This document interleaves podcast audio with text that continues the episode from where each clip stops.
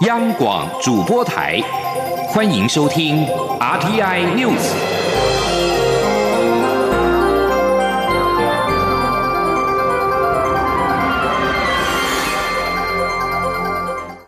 听众朋友您好，欢迎收听这节央广主播台提供给您的 RTN News，我是张顺祥。首先关注的是国际新闻，自行宣告为委内瑞拉临时总统的反对派领袖瓜伊多，二十六号承认，他已经会晤了一些政府的高层官员，试图说服他们支持重新举行大选。在马杜罗宣誓就任第二个总统任期之后。瓜伊多在二十三号自行宣布是临时总统，包括了美国、加拿大以及一些拉丁美洲国家立即承认瓜伊多的合法地位。马杜罗在去年五月的大选当中赢得连任，但这场极具争议的选举不但没有反对派参与，也充斥着舞弊，国际社会普遍不承认其结果。瓜伊多在首都卡拉卡斯告诉一小群的支持者，他的确会晤了部分的政府官员，但瓜伊多并没有说明在什么时候见了什么人，只表示愿意跟任何支持结束马杜洛政权、支持重新大选的人谈判，不论是文职或者是军职。瓜伊多并且表示，他并不担心有更多的对话内容曝光。而委内瑞拉驻美国的武官席瓦二十六号宣布与总统马杜洛切割，并呼吁军中的弟兄支持反对派领袖国会议长瓜伊多是临时总统。席瓦告诉路透社，他不再承认马杜洛是总统，并呼吁委内瑞拉举行自由公正的选举。瓜伊多在推特上欢迎席瓦的表态，并鼓励其他人追随席瓦的做法。而美国国家安全会议发言人马奇斯则表示，席瓦的倒戈彰显的是军人的角色是保护宪法秩序，而不是维护独裁者以及镇压公民。而美国国务卿蓬佩奥二十六号则是任命艾布兰是特使，协助委内瑞拉重建民主。他是前总统雷根时期在中美洲从事争议性反共运动的核心人物。此外，欧洲联盟对委内瑞拉下最后通牒，要求在八天重新举行大选。对此，委内瑞拉的外交部长阿雷亚萨悍然拒绝。表示，尽管美国带头施压，但是马杜洛仍然是委内瑞拉合法的总统。新闻焦点回到台湾的立委补选，第一波的立委补选今天登场，台北市跟台中市各有一名立委的缺额。台北市以民进党籍的何志伟以及被视为柯家军的陈思宇竞争最为激烈。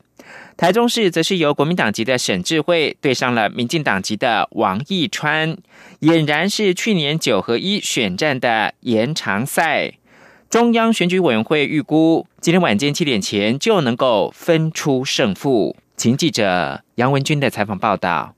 前民进党立委姚文智与国民党立委卢秀燕去年分别为了全心投入台北市长及台中市长的选战，辞去立委一职。为了补齐台北市第二选区及台中市第五选区的缺额，中选会于二十七号进行补选。台北市共有五人角逐，包括民进党籍何志伟，被视为柯文哲人马的白色力量陈思宇，全民五党联盟陈元琪，国民党陈炳甫，五党籍王。易凯，其中陈思宇跟何志伟竞争最为激烈。陈思宇的父亲陈建明二十六号质疑何志伟在建成圆环举办寒冬送暖活动时，现场发放泡面及白米，有贿选之嫌，因此于晚间前往地检署提告。何志伟则在二十七号受访时强调，清者自清。他说：“清者自清，浊者自浊。”我想。呃，相对应的好多好多的问题，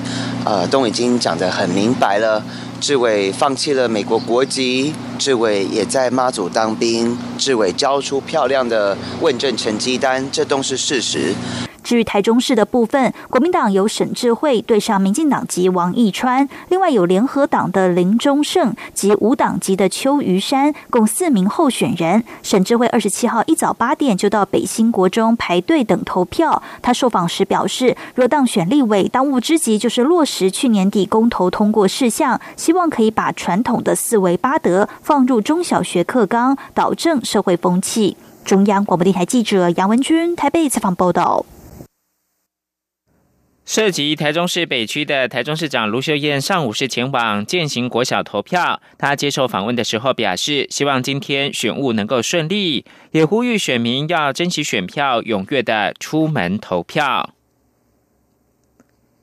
张姓男子日前殴打警察，并且秀出民进党的党证。民进党主席卓荣泰说：“党证是认同党的理念，不是党为你背书的象征。”而民进党秘书长罗文嘉今天则说：“这就是来乱的，没有第二句话，就是依法严办。”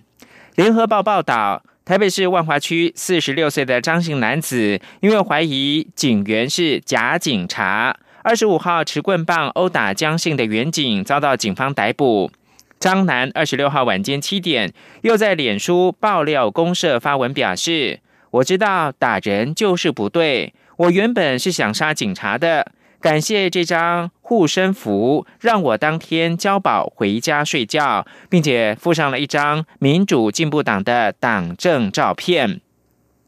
罗文佳今天凌晨透过民进党的媒体群组表示。经过查证，不管这位党员是恶意的破坏，或者是生病，自己频频主动爆料说要杀人打人，还说有民进党的党照，我要说这就是来乱的，没有第二句话，就是依法严办才能够遏制歪风。卓荣泰也在脸书发文说，我要警告所有本党的同志。党政是你认同本党理念的证明，不是党为你背书的象征。交通部正研拟包括了补助油资、用餐时间免停车费等照顾计程车驾驶的方案。日前邀集业者以及驾驶座谈，明天二十八号举行第二次的会议。不过，计程车驾驶要求优先解决 Uber 以及租赁业的违法营运。部分计程车驾驶不满 Uber 跟租赁业合作，实际从事计程车违规营运，而政府还没有提出解决的办法。你在春节连假前夕发动抗争。交通部日前邀集计程车业相关工会以及各计程车驾驶员工会举行座谈会。主要讨论营运的环境改善以及关怀辅导的方案。交通部研拟对计程车驾驶的多个关怀的方案，包括了补助油资、中午用餐时间路边停车免费等方案。不过，与会的计程车驾驶认为，优先解决 Uber 跟租赁业者违法的营运比补助更重要。台北市汽车驾驶员职业工会的理事长郑丽佳说。计程车驾驶要求的是公平竞争的环境。Uber 跟租赁车业者合作，实际从事计程车的行为，已经违反了公路法的营运规定。因为租赁业牌照无上限，计程车的牌照受到管制，严重侵蚀到计程车的营运空间，非常的不公平，也不合理。在江苏常州恐龙城迪诺水镇广场举办的第九届台湾江苏交流灯会交流灯区，昨天晚间在交通部观光局主秘林坤元等两岸贵宾共同的启动开灯仪式之后，正式点亮。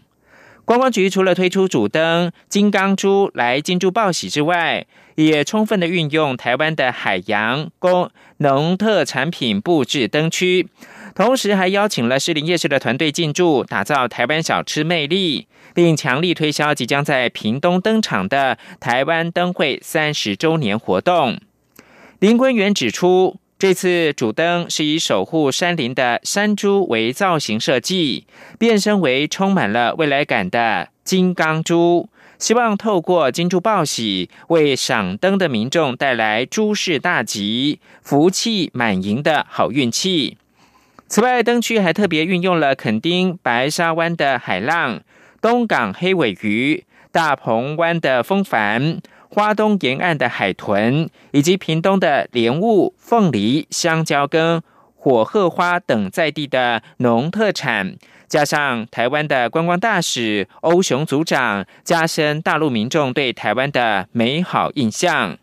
同时，台湾知名的士林夜市团队今年也再度的进驻灯区，借由蚵仔煎、炸鸡排、臭豆腐、花枝丸、霸王薯条、珍珠奶茶等台湾小吃魅力，让赏灯的大陆民众亲身体验来台旅游大啖美食的乐趣。蔡英文总统今天在官方的 LINE 账号推荐国产的动画《猫影特工》，并且化身三 D 动漫人物，头上戴着猫耳造型的耳机，手上抱着爱猫，呼吁民众支持本土的动画电影，一定要支持的喵。蔡总统表示，寒假刚刚开始，台湾的动画电影《猫影特工》也正热映中。这是一部台湾团队自制的原创动画。讲述一群猫星人特务拯救地球的故事。蔡总统说，这部动画适合全家人一起观赏，呼吁民众用行动支持本土的动画电影。他最后还说，一定要支持的喵。这篇发文并搭配一张猫影特工的宣传图。蔡总统化身为三 D 的动漫人物，头上戴着猫耳造型的耳机，手上抱着爱猫，表示三 D 小英强力推荐。文化内容院设置条例今年的一月九号经过总统公布实施，文化部表示希望上半年就能够让文策院正式挂牌，第一阶段将提出五年计划为目标。行塑台湾内容品牌国际化，让台湾的文化迈向全世界。请记者江昭伦的报道。有关台湾文化内容发展的文策院组织设置条例已经正式通过，文化部速度公开对外表示，会努力让文策院赶在上半年就能正式挂牌运作。依据组织条例。文策院必须先组成董事会，董事成员十一到十五人，组成人员包括文化部、科技部、国发会、经济部等政府代表，以及相关文化内容产业等学者专家代表，由文化部提请行政院长聘任。董事长人选同样由文化部从董事人选中提请行政院长聘任。文化部次长丁小金指出，文策院董事长人选条件必须要能够整合发挥民间与政府综合战力，目前仍在寻觅中。丁小军说。文化经济它不只牵涉到文化部，它其实也跟像经济部啊、国发会啊，甚至科技部要，因为文化内容也会有新的科技的应用跟新的商业模式的开发等，所以跨部会的合作跟通路的整合都非常的重要。所以呃，不管是从政府各部会的代表里面举才，还是从民间业者举才，基本上都会希望呃能够发挥这样子的整合跟发挥整个民。间跟政府综合战力的能量的人出任。由于文策院为行政法人，必须兼顾执行文化部政策。丁小军表示，文化部经初步拟定五年工作计划目标，未来将交由文策院落实执行，开创文化内容新经济，让台湾文化迈向新世界。丁小军说：“一年发展出呃这个策进支持的机制，好，三年能够把产量。”先提升，因为没有量就不会有值嘛。那产量提升之后，五年好，希望能够达到这个品牌国际化，因为有了品牌，内容的价格才会加值。丁小金期许未来文策院能透过资源整合、跨域合作与资金投入，发挥团队力量，打造国家队策略联盟，完成文化部交付的政策使命。中国电台记者张昭伦台北采访报道。菲律宾第一届的船长杯韵律体操公开赛二十六号举行第二天赛事，台湾代表队拿下了四十二面奖牌，其中包括了三金十二银九铜，成绩亮丽。台湾队二十五号在 U 六级、U 十二等各组的赛事夺得七面奖牌。这次前来马尼拉，总共捧回了四十九面的奖牌。最后提供给您是加拿大的总理杜鲁道二十六号发表声明说，昨晚要求并接受了麦加连辞去加拿大驻中国大使的职务。麦加连自二十二号以来，陆续在多伦多跟温哥华公开抨击华为孟晚舟案可以如何解套，引起各方强烈抨击。以上新闻由张顺祥编辑播报。这里是中央广播电台台湾之音。